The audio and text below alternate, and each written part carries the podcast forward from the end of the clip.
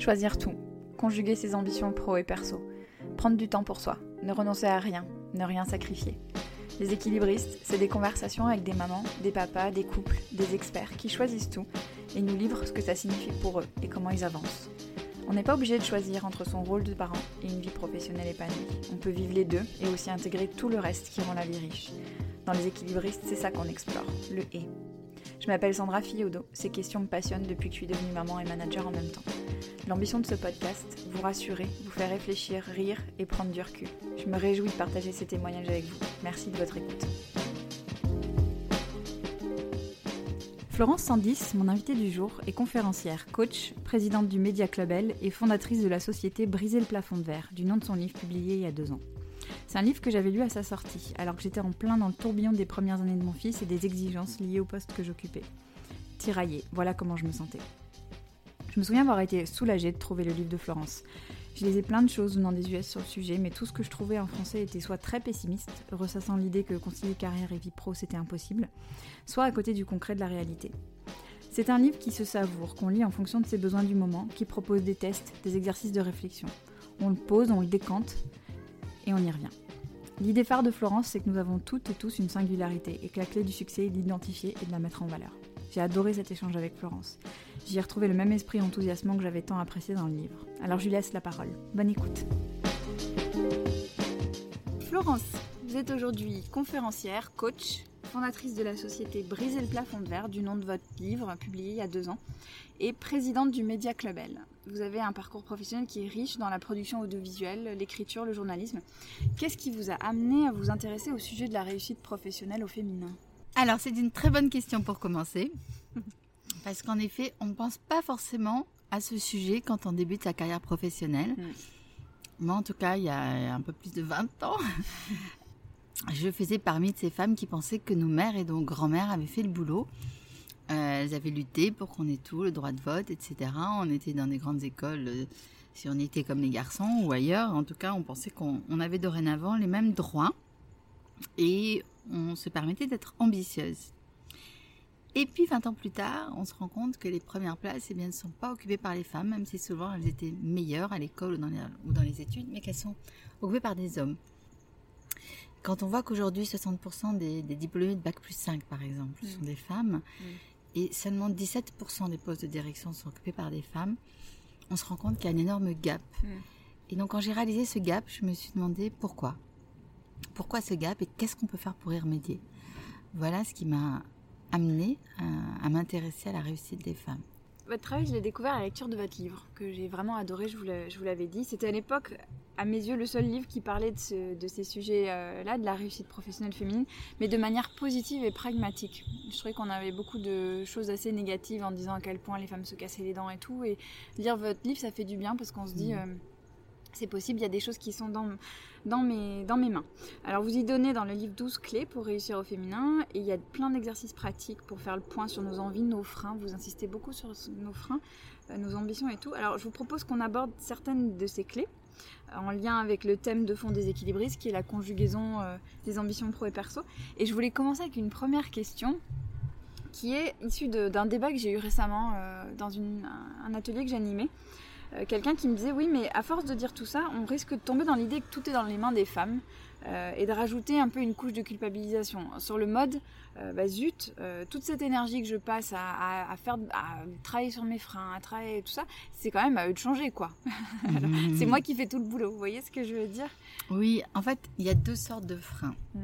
moi je suis pas du tout pour culpabiliser les, les femmes mais c'est toujours pareil, pour pouvoir progresser, euh, il faut savoir identifier. Mhm. Euh, donc identifier ses freins pour pouvoir les dépasser. Mhm. Donc il y a des freins extérieurs. Évidemment, on vit dans une société qui est machiste depuis des millénaires. Hein. Donc euh, on en parle beaucoup. Il y a des lois pour ça. Ça quand même, voilà, dans les organisations, ça commence à évoluer. C'est loin d'être parfait, mais voilà, on a quand même une chance incroyable de vivre à cette époque dans l'histoire de l'humanité. Enfin on se rend pas toujours compte, mais en 50 ans, la place des femmes a, plus évolué qu'en 5000 ans d'histoire. Donc, mm. on a une chance incroyable de vivre mm. ça, nous. Euh, mais à côté de, certains freins externes qui restent, force est de constater que des fois, on s'autolimite nous-mêmes. Mm-hmm. Alors, je dis pas du tout ça pour nous culpabiliser, mm. mais pour se dire, juste s'en rendre compte. C'est en fait, c'est prendre conscience de soi et de se dire tout d'un coup, mais pourquoi, pourquoi je me limite? Parce que souvent, en fait, on a intégré inconsciemment justement mm-hmm. ces millénaires de machisme mm-hmm. et on ne s'en rend pas compte. Et donc, c'est en fait, c'est un travail de mise à distance de toutes ces mm. croyances limitantes et de les remplacer par des croyances positives, stimulantes, pour justement oser, oser faire ce qu'on n'aurait pas osé faire avant. Hein, donc l'idée, c'est vraiment euh, de trouver des clés très positives pour aussi se, se libérer soi-même.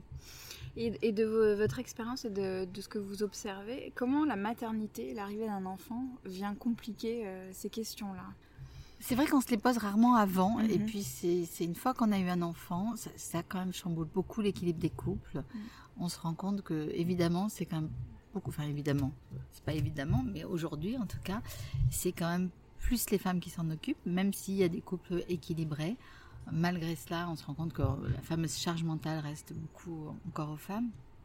Euh, tout à l'heure, on parlait de, mm. du congé maternité. C'est vrai que des fois, quand les femmes reprennent tôt, on les culpabilise, on leur mm. dit mais tu devrais être à t'occuper de ton petit. Mm. il y a des injonctions contradictoires et en même temps, euh, quand on est au travail, on nous, on nous pressurise comme si on n'avait pas d'enfant. Donc, euh, donc c'est toutes ces injonctions contradictoires qui sont, euh, qui sont compliquées quand on a un enfant et on se rend compte c'est à ce moment-là que les carrières des hommes et des femmes divergent le plus. C'est-à-dire, c'est l'âge où justement, euh, entre 25 et 30 ans, où on est remarqué, identifié dans les grands groupes comme haut potentiel, enfin, mm.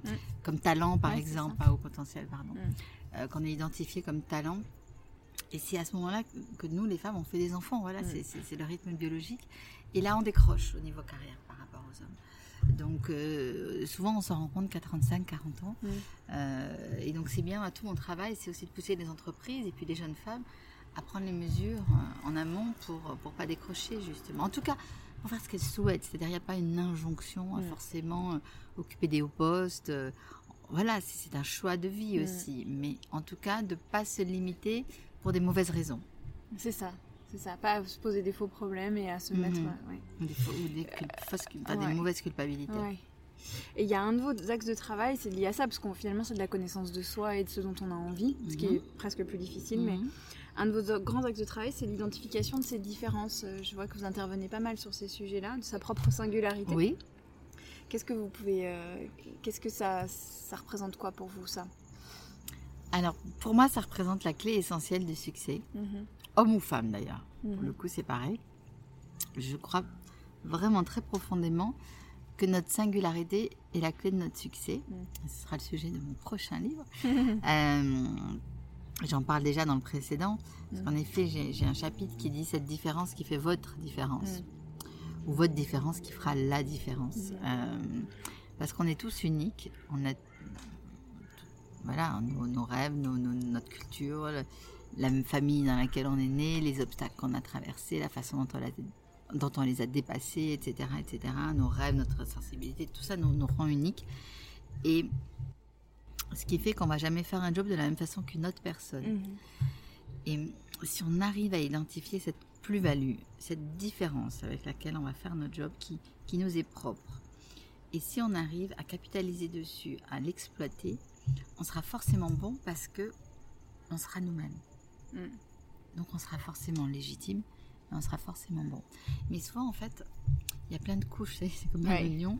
et puis on, a voulu répondre aux injonctions de tout le monde, des parents, de la société, de ce qu'on pensait être bien ou être mieux valorisé. Ou, euh, et donc on a choisi parfois des métiers sans se poser la question de vraiment euh, si ça correspondait à nos qualités profondes. Mm.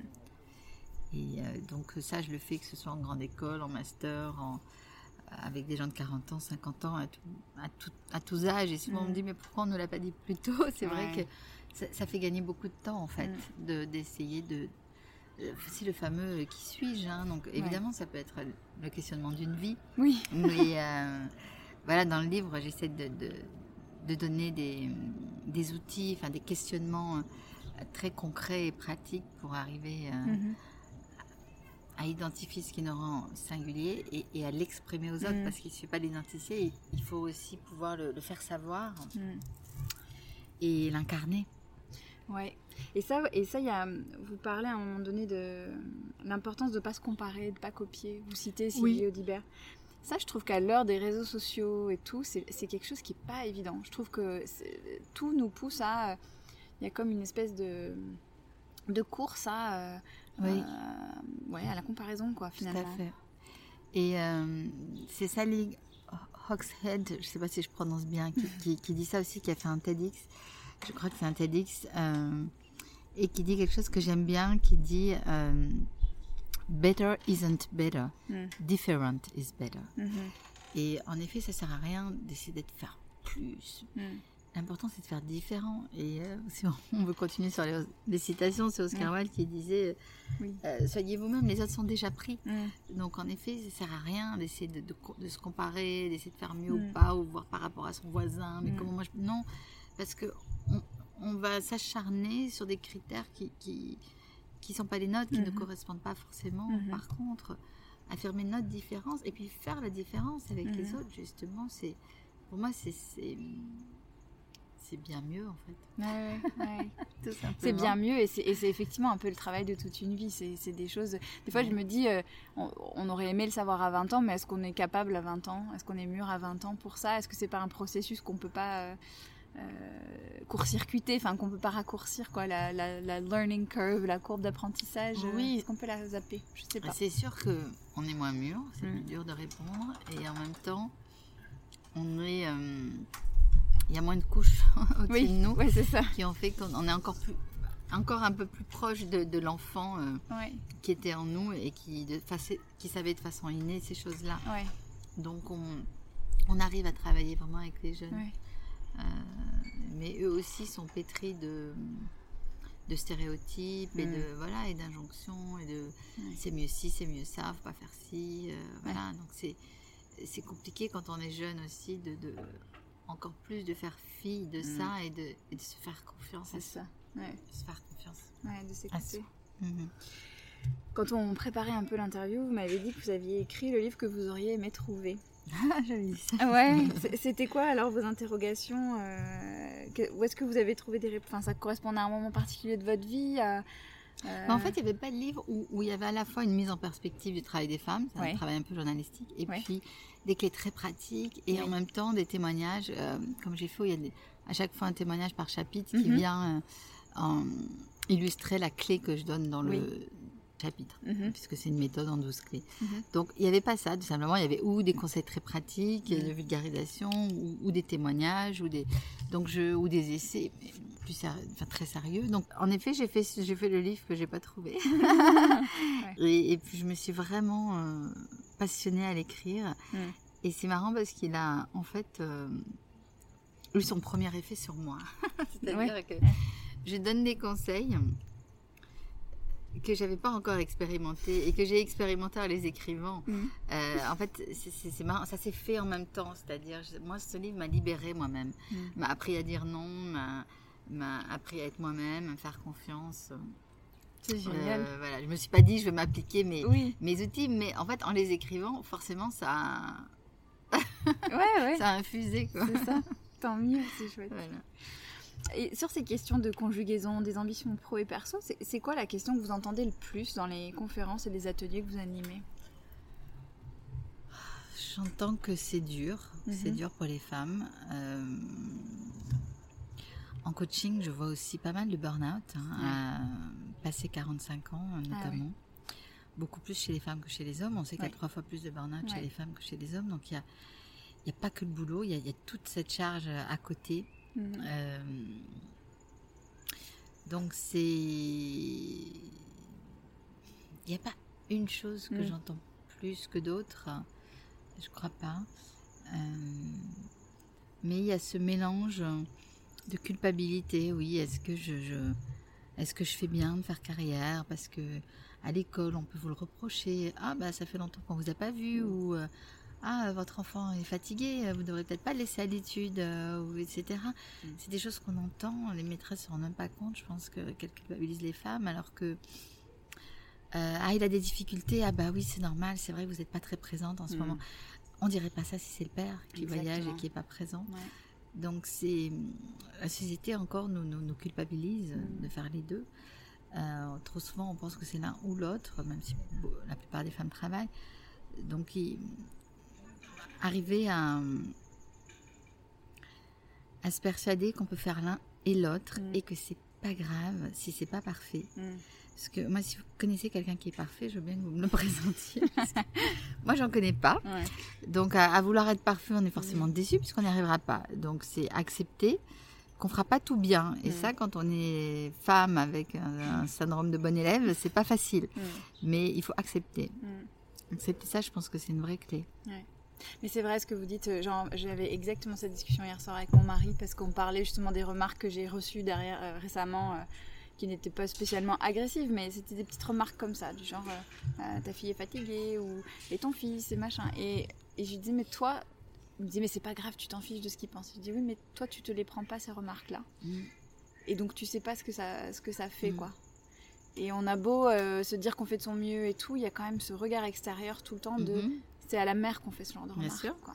Et, ça, et puis, regardez la, la, nouvelle présidente de la Commission européenne. Mm. Partout dans les articles, on a commencé en disant mère de sept enfants. Mm.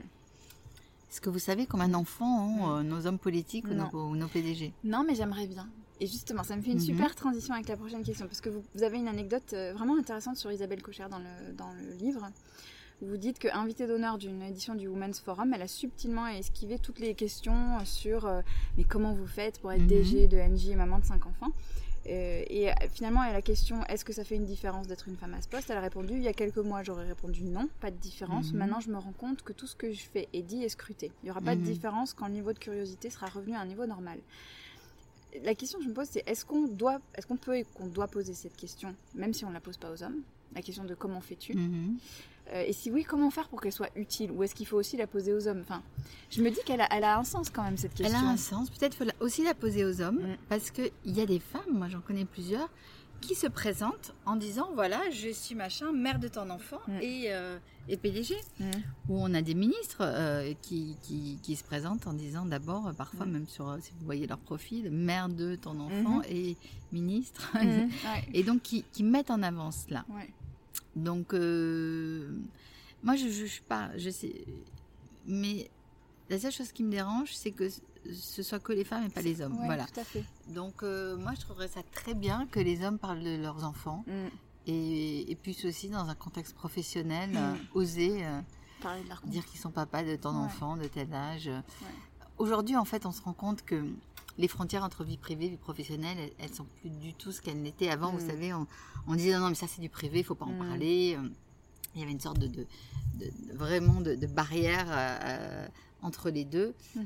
Aujourd'hui, on se rend compte qu'on peut on peut pas ne pas tenir compte du privé, même quand vous accompagnez les carrières des gens. Mm-hmm. il, faut, il faut vous adapter à leur situation, mm-hmm. il faut vous adapter peut-être à la mutation du conjoint, peut-être voilà un enfant qui, est, qui a peut-être un handicap, etc. Enfin, on est, les choses sont très entremêlées. Donc, euh, et c'est ça qui nous fait un être entier. C'est aussi ce qu'on vit euh, dans le privé, dans le social et dans le professionnel. Mhm. Donc, c'est vrai qu'en coaching, moi, je, pour moi, c'est indissociable mhm. chez les gens que j'accompagne. Et, euh, et de plus en plus, je pense que c'est important de, prendre les gens dans leur globalité. Mhm. Mais après, voilà, c'est aussi personnel. C'est-à-dire, il y a des tout dépend aussi des entreprises dans lesquelles vous travaillez. Euh, il y, a des entreprises où les gens font attention que ça ne soit pas ensuite utilisé contre eux, donc mm. ils préfèrent livrer le moins de choses. Oui. Euh, voilà, il n'y a pas une, situation, hein, il y a plein de cas différents. Oui, bien sûr. Il y, a, toujours une peur d'être stigmatisé aussi, de, d'être catalogué comme celle, celle, ou celui, mais plutôt celle qui n'est pas si motivée ou si impliquée que ça, puisque elle priorise sa vie personnelle. Mhm. Enfin, en tout cas, elle met des limites par rapport à sa vie mhm. personnelle. Mais, euh, mais moi, je suis d'accord avec vous. Il faut qu'on arrête de, de, scinder les choses et de faire comme s'il y avait d'un côté la vie privée et de l'autre côté la vie professionnelle. Ça, ça se passe pas comme ça réellement. Et par rapport à ça, vous vous donner une autre anecdote que je trouve super intéressante sur euh, la directrice de la R&D de Orange qui avait euh, une jeune femme qu'elle avait identifiée comme mhm. talent. Et euh, que cette, jeune femme était très angoissée à l'idée d'être dans ce pool de talent parce qu'elle disait je suis jeune maman, je vais jamais y arriver. Et cette euh, directrice de la R&D, ah, Marie-Noël, voilà, mhm. euh, lui a montré son agenda lui a dit Regarde mon agenda, est-ce que c'est quelque chose dans lequel tu peux te projeter? Je trouve ça génial en fait. Elle lui a fait un peu un vie ma vie. Ouais, Vie ma vie, regarde mon agenda, regarde là, tu vois, il y a la réunion par d'élèves, machin, quand même, à telle heure. Mhm. Et, euh, et c'est possible de faire les deux. ouais. Mhm. Soi-même, des fois, on se freine, même avant d'avoir nos enfants, le simple Mm. projet d'en avoir, Mm. on se freine. Et moi, je vois plein de femmes se freiner comme ça, à 2, 3 ans à peine, elles pensent se marier, elles commencent à dire Oui, mais alors, comme j'aurai des enfants après, je vais peut-être prendre un Mm. truc plus peinard. Et puis, des fois, ces enfants, ils mettent 10 ans à arriver parce que bah, c'est pas toujours facile d'arriver à avoir un enfant. Des fois, même les gens divorcent entre deux, Oui. etc. Et c'est Cheryl Sandberg qui disait. Euh, de toute façon, vous aurez 9 mois pour, pour vous adapter. Donc, Mm. euh, c'est- pas la peine de, de trop se freiner avant et de, Mm. trop, de trop anticiper. Euh, voilà, on est aussi nos propres ennemis parfois hein, par rapport à ça. Ouais, non, c'est vrai. C'est vrai. Euh, Il y avait un, quelque chose que j'avais trouvé super intéressant dans votre chapitre consacré au conseil d'administration. Et vous citez Marie-Jo Zimmermann qui commente qu'en dessous d'au moins 30% de femmes dans les conseils d'administration, elles n'interviennent pas. Donc, comme s'il y avait euh, une proportion euh, critique qui permettrait aux femmes d'oser s'exprimer plus, de se sentir entendues. C'était Oui, alors j'ai pas qu'elles n'interviennent pas, hein, mais elles interviennent peu. peu. Ouais. Euh, en fait, oui, on, a observé qu'il y a un seuil critique de 30% Mm. pour qu'on ne se sent pas en totale minorité. En tout cas, les femmes, parce que Mm. les, les hommes, quand ils sont peu, souvent ils prennent la parole. Mais en tant que femme, pour oser vraiment s'exprimer et, et défendre en force ce qu'on veut. Mhm. Voilà. C'est vrai que quand on est seul ou, ou deux, c'est- compliqué. Ouais. C'est compliqué. Et ça, c'est extrapolable à- au réseau d'entreprise, c'est extrapolable au comité de direction, à n'importe quelle réunion. ouais. Bien sûr. Et euh, toujours dans ce chapitre sur les conseils d'administration, vous faites un travail formidable de dédiabolisation de ce qu'est euh, la politique. Parce que j'entends moi beaucoup de femmes qui disent euh, le niveau d'au-dessus, j'en veux pas. Il y a Mhm. trop de politique. je vais me prendre des coups, j'ai pas envie. Euh, et du coup, ça, m'intéressait de vous entendre sur votre expérience et vos observations sur ces questions-là, en fait. Euh, alors moi, euh, j'ai des lacunes sur ce côté parce que je suis pas très politique. Je suis très sociale, mais pas super politique. Et, en effet, il faut, il faut oser l'être. Euh, à côté de ça, j'ai beaucoup poussé. j'ai fait des, des journées justement où j'incitais les, les femmes à, à, à se présenter pour la députation parce que c'était aussi un moment, une chance folle, voilà, que- qu'il y ait la parité, qu'on puisse euh, qu'on qu'on- qu'on cherchait des femmes dans des circonscriptions qui soient gagnables également, pas, que, Mhm. Oui. pas que les non gagnables. Et, hum, et il faut y aller, c'est-à-dire on peut pas se plaindre qu'il n'y a pas assez de femmes, par exemple, dans les métiers hein, de la Mhm. politique, et se dire toujours oui mais pas moi, Mhm. il en faut plus, oui mais, mais pas moi, oui mais les autres, oui mais euh, oh là là on va me voir euh, en, poster de 4 par 3 et qu'est-ce que va penser mon fils et puis ça va être trop dur, je vais me prends plein de coups, je serai pas capable, etc. Non. Non, si on veut que la société elle change et si on veut qu'il y ait plus de femmes qui prennent des décisions justement pour notre pays, il faut, faut oser s'y conf- s'y confronter. Mhm. Et dans les entreprises, il faut oser aussi euh, bah, faire preuve de stratégie. hein. Euh, parce que sinon, les femmes, on est souvent des très bonnes opérationnelles. Et comme on fait très bien ça, Mm. on a tout intérêt à nous laisser opérationnels en disant ouais, bah, on, sait que ça va être nickel. Quoi. Mm. Parce que Les hommes, on sait que si c'est à 70%, je schématise, hein, Oui, parce que oui, je ne pense pas qu'il y a les hommes et les femmes d'un côté, Oui. mais on va dire qu'ils ont plus tendance à, à- voilà, à pas forcément avoir besoin de faire 100% pour être euh, satisfait. Et, euh, et donc nous, on perd, on, on perd un peu, tout- on met tout notre temps sur cette, euh, vous savez la règle des 80-20, Oui. hein, pour faire les, les 20% restants, euh, on passe 80% de notre temps, Mhm. alors que si on se satisfaisait de 80%, euh, on pourrait consacrer le reste du temps justement à faire de la politique, à essayer de, de voir comment monter, à essayer comment se dégager de l'opérationnel, comment déléguer, comment voilà, parce que pour monter, de toute façon, il faut arriver à se dégager de l'opérationnel. Mm. Hein, donc il faut arriver à y consacrer du temps. Et vous insistez beaucoup sur l'idée qu'on peut et même qu'on doit réussir en restant soi-même et sans singer les hommes. Euh, Oui. Et il y a une question importante sur laquelle euh, j'entends souvent des, des débats, c'est la question des émotions en entreprise euh, et de, de comment on peut ou pas partager ce qu'on ressent, quoi. Enfin, être, Oui. être entière. Et par exemple, vous, vous parlez d'une dirigeante à un moment qui est confrontée à l'agressivité de collègues jaloux et qui, vous dites, elle se fonde qu'en privé. Et si, si on craque en public, il se passe quoi? Ça arrive. Alors, il y a deux solutions. Vous êtes jugé, on va se dire, oh, elle est, elle est un peu faible quand même. Mm. Ça arrive. Hein. Mm. Et pour certains, on va se dire, euh, certains vont se dire, ah, elle est vraiment authentique. Mm. Euh, donc, tout dépend aussi comment vous êtes entouré. Euh, maintenant, moi, je prône un management qui soit empathique et qui, et qui ose l'émotion. Et je pense que quand vous faites une présentation, par exemple, j'anime des ateliers, par exemple, sur, euh, sur euh, l'art de pitcher, hein, ou mhm. l'elevator pitch, on se présente mhm. en 1 minute 30. Si vous donnez dans votre façon de vous présenter quelque chose d'authentique, si vous faites passer une émotion, mais on, on, on retiendra beaucoup plus mhm. votre, votre, présentation.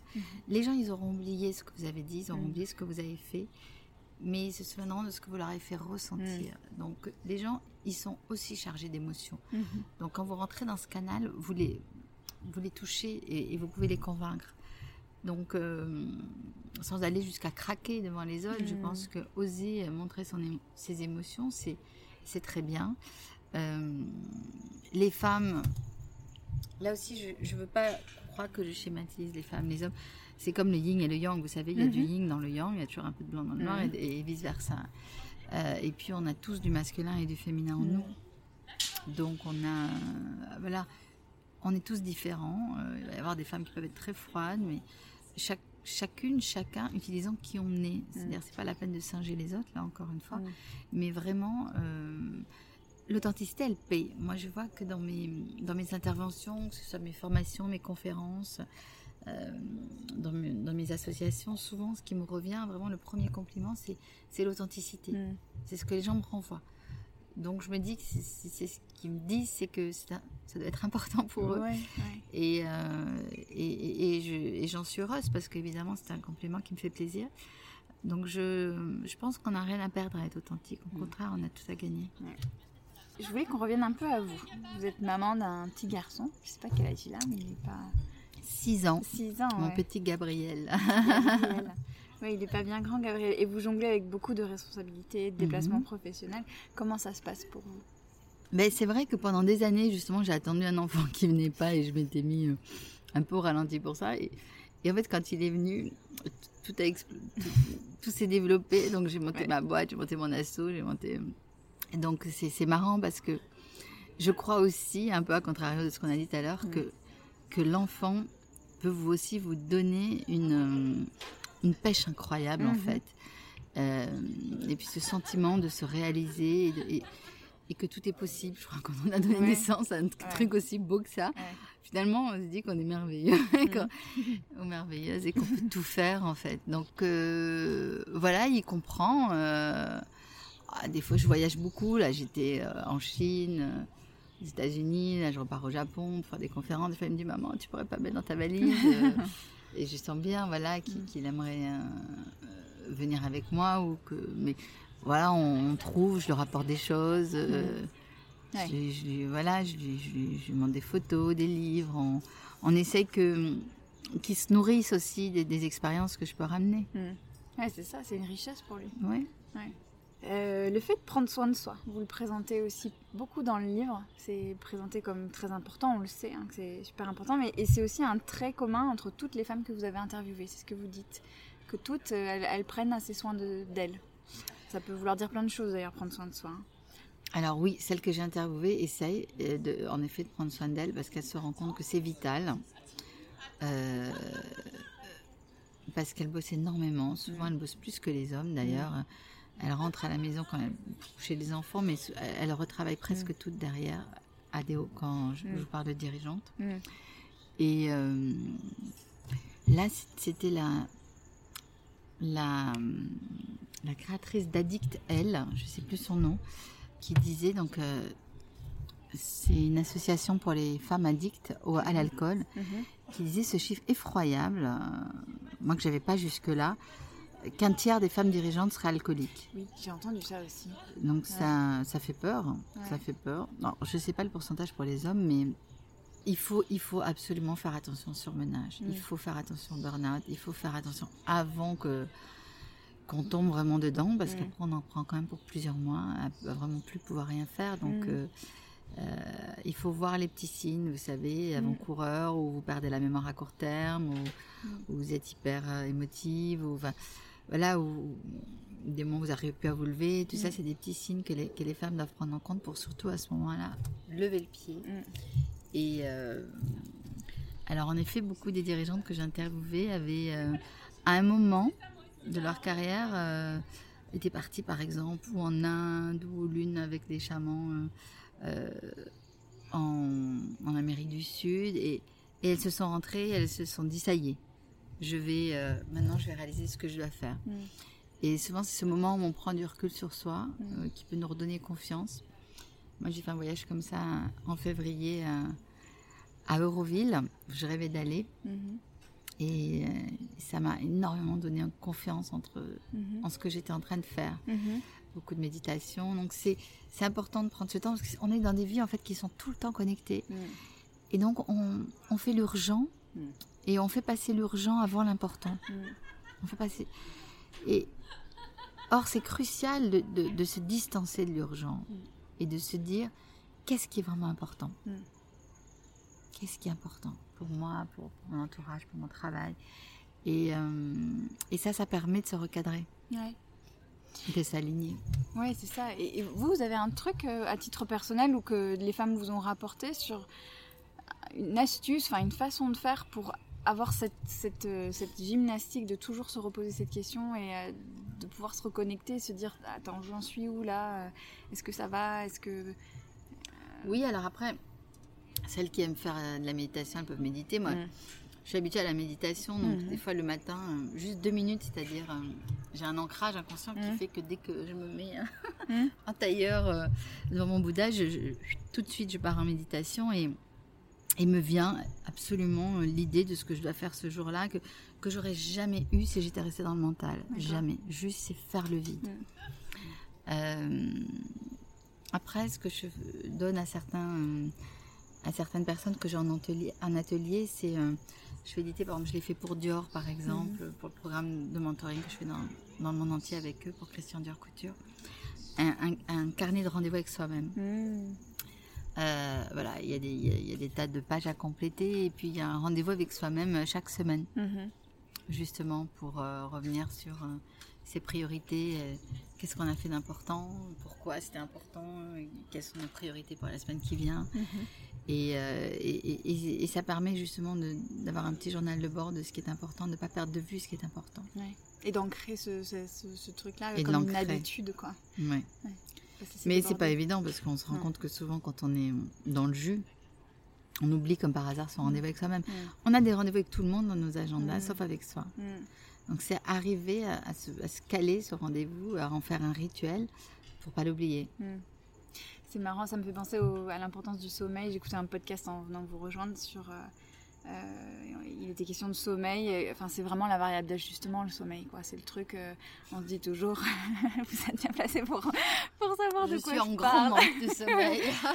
et, euh, et, je me dis, le temps pour ça, c'est un peu pareil. On a toujours, on, a toujours un peu ce, truc de se dire, ah, mais c'est quand même un peu égoïste ou un peu capricieux de ma part que de vouloir imposer ce truc-là dans mon agenda. On a toujours ce truc de vouloir donner aux autres avant de donner à soi-même, mais c'est pas la bonne solution. C'est pas la bonne solution parce que si on se donne à soi-même, on pourra, on pourra donner beaucoup plus aux autres, on mm. pourra donner mieux, mm. surtout aux autres. Et alors, il y a un autre trait commun aux femmes que vous avez interviewées, euh, et ça m'a beaucoup interpellée, c'est le fait que les femmes qui ont des parcours exceptionnels, hein, qui sont dirigeantes et tout, et le fait qu'elles culpabilisent pas. Vous disiez qu'elles avaient ça en commun. Pas toutes. Hein. Pas toutes? Ah ouais? Ouais, D'accord. Pas toutes. C'est ce que j'avais cru. En fait, là aussi, il n'y a pas de modèle. Euh, mm. Certaines se sont construites avec euh, des parents qui, ont, qui les ont autorisées à ça. Hmm. On dit souvent en psychologie que le père est quand même assez identifié au travail. Donc quand le père autorise sa petite fille en lui disant mais tu peux réussir tout, tu peux être hmm. ministre, machin, etc. Ça renforce beaucoup beaucoup euh, l'ambition de la petite fille. Là aussi en psychologie, on dit que souvent la maman et elle identifiée à la confiance en soi. C'est-à-dire hmm. si vous avez une très très très belle relation de qualité avec votre maman, vous êtes donné confiance. Petit mm. aussi, c'est plus facile. Maintenant, on voit aussi des femmes qui se sont construites en opposition. Mm-hmm. Euh, je pense à Ségolène Royal, par mm-hmm. exemple, qui, le disait. Elle avait un père militaire, très grande famille, euh, enfin, de nombreux enfants, je Mm. crois qu'ils étaient sept, euh, accordant beaucoup plus d'importance aux garçons qu'aux filles, laissant les filles faire de hautes études, mais pour trouver un bon mari, Mhm. en fait. Et euh, très autoritaire, euh, qui a quitté sa femme en, laissant, en la laissant sur le carreau avec ses enfants. Et donc, euh, Ségolène Royal le dit elle-même publiquement, hein, c'est pour ça que je me permets de le dire, elle s'est forgée aussi euh, par rapport à ça. C'est-à-dire, il y a une, une colère qui l'a fait avancer. Et elle a fait d'ailleurs, quand elle était adulte, bien plus tard, un, un procès à son père pour qu'il Wow. donne une pension à sa mère, ce qu'il n'avait jamais fait. Mais évidemment, ça peut laisser des failles. Certains de ses adversaires les ont utilisées. Je crois que Sarko dit dans son dernier livre, je ne l'ai pas lu, mais j'ai cru en lire les bonnes feuilles, que euh, justement pendant le fameux débat du, du second tour à l'élection présidentielle, il voulait faire tomber le sourire de, de Ségolène. Ouais. Il voulait la pousser à bout. Et c'est ce qu'il a fait. Mm. On a tous nos failles. On a tous nos failles. Et c'est ce, qui, c'est ce qui a fait aussi à certains moments nos forces. C'est que Mhm. justement, on- il a fallu les dépasser. Donc, euh, chaque réussite est, est différente. C'est vrai qu'une Christine Lagarde qui a été élevée au milieu de fils et avec laquelle on n'a pas fait de différence entre elle et ses frères, euh, oui, ça lui a donné l'idée qu'elle pouvait réussir autant, Mhm. autant qu'un homme. Mhm. Donc, ça l'a beaucoup forgé. Vous proposez de déplacer le débat de on parle de tout avoir ou de tout choisir vers celui de tout faire. Je trouve ça hyper intéressant. Dites, il n'y a que 24 heures dans une journée. Donc euh, la question c'est pas est-ce qu'on peut tout avoir, la question c'est qu'est-ce qu'on peut faire avec le temps qu'on a. Oui, voilà, on ne pourra pas tout faire. Ouais. hein, on ne pourra pas tout faire. Et puis, plus que se dire qu'est-ce que je peux, pour moi, la, la principale raison, c'est qu'est-ce que je. La principale question à se poser, c'est qu'est-ce que je veux Mm. Qu'est-ce que je veux réellement? Quel est mon désir profond?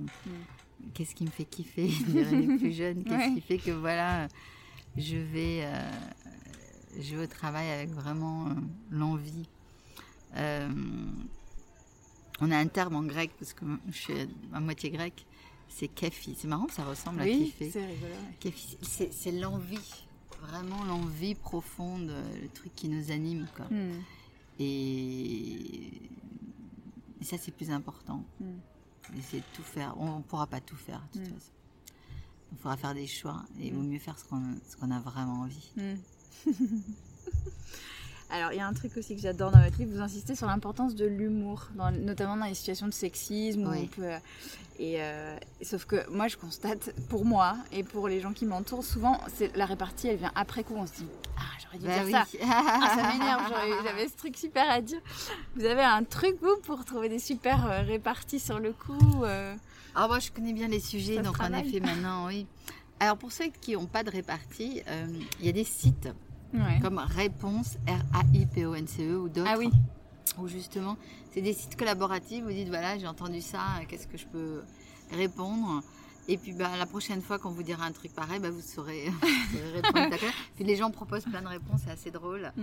Euh, Il y avait par exemple euh, quelqu'un qui avait mis oui voilà moi je, je- on me demande je suis, je suis- je suis- euh, quand je suis seule femme dans l'assistante on, on arrive on me demande ah, ça serait sympa de nous faire un café sauf Mm. que je suis pas l'assistante je, je suis juste directrice et plutôt que de dire euh, ah mais euh, C'est pas mal de le euh, faire. c'est pas moi de faire je suis- voilà on va vous dire tout, tout de suite elle est pas sympa celle-là Mm.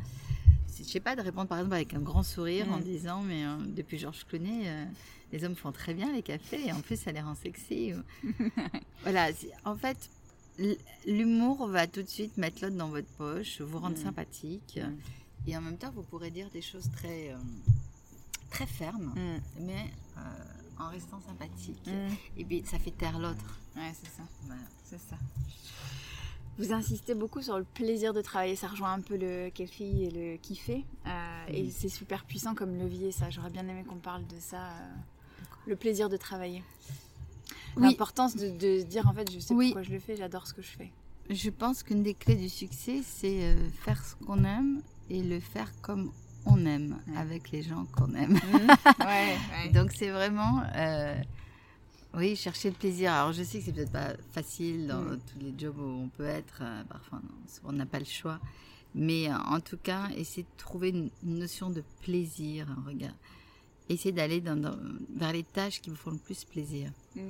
Euh, parce que quand vous vous amusez, c'est forcément ce que vous allez produire va être forcément bien. Quand je, comme vous l'avez dit, je suis aussi scénariste. Enfin, j'ai tout un mhm. passé aussi dans l'audiovisuel, et on voit quand des des auteurs se sont amusés à écrire une comédie, c'est beaucoup plus drôle hein, mm. que quand c'est fait dans la douleur, euh, sans s'entendre bien avec ses co-auteurs, etc.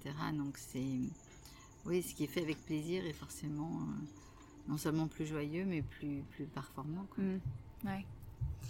Pour terminer, je voulais vous demander de mhm. quoi vous étiez fière, Florence. Ah, je suis fière d'un truc là. Euh, je reviens de, de New York.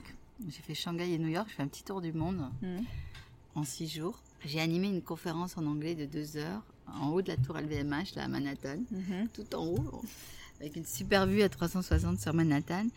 Et euh, devant un public anglophone, totalement anglophone, c'est-à-dire, mhm. euh, je faisais souvent dans des publics mélangés avec des Chinois, des Japonais, ça. mais là c'était que des, Américains. Et, euh, et donc ça c'était un vrai challenge, et mon challenge c'était de le faire sans notes, parce qu'on mhm. est toujours meilleur sans notes que, même si on a des notes proches, on, on a tendance de les lire. Et donc, je m'étais mis ce challenge et, là, j'étais super fière de me dire, voilà, je l'ai réussi. Et, euh, et c'est important aussi de, de se féliciter, euh, d'avoir de la gratitude envers soi et de fêter ces petites victoires. Euh, parce que ça rebooste la confiance. Et puis, et puis voilà, c'est important de dire, attendez, j'ai sué pour ça.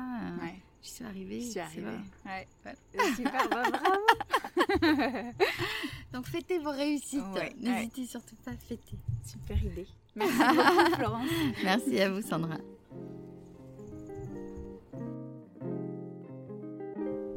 Merci à Florence pour son temps et son partage. Et merci à vous, chers équilibristes, de votre écoute. Vous êtes de plus en plus nombreuses et nombreux à écouter le podcast, à le partager autour de vous et je voulais vous en remercier très sincèrement et surtout vous inciter à continuer. Un SMS avec un épisode, un mail à un ou une amie, un post sur LinkedIn ou sur Instagram, un commentaire sur Apple Podcast. Tout ça contribue de manière simple et très efficace à faire grandir le podcast et le projet autour. Si vous n'êtes pas encore abonné à la newsletter numéro d'équilibriste, vous pouvez le faire très simplement en vous rendant sur le site www.leséquilibristes.com. Rendez-vous dans trois semaines pour une conversation avec Laurence, une sacrée équilibriste au parcours vraiment riche. À très bientôt!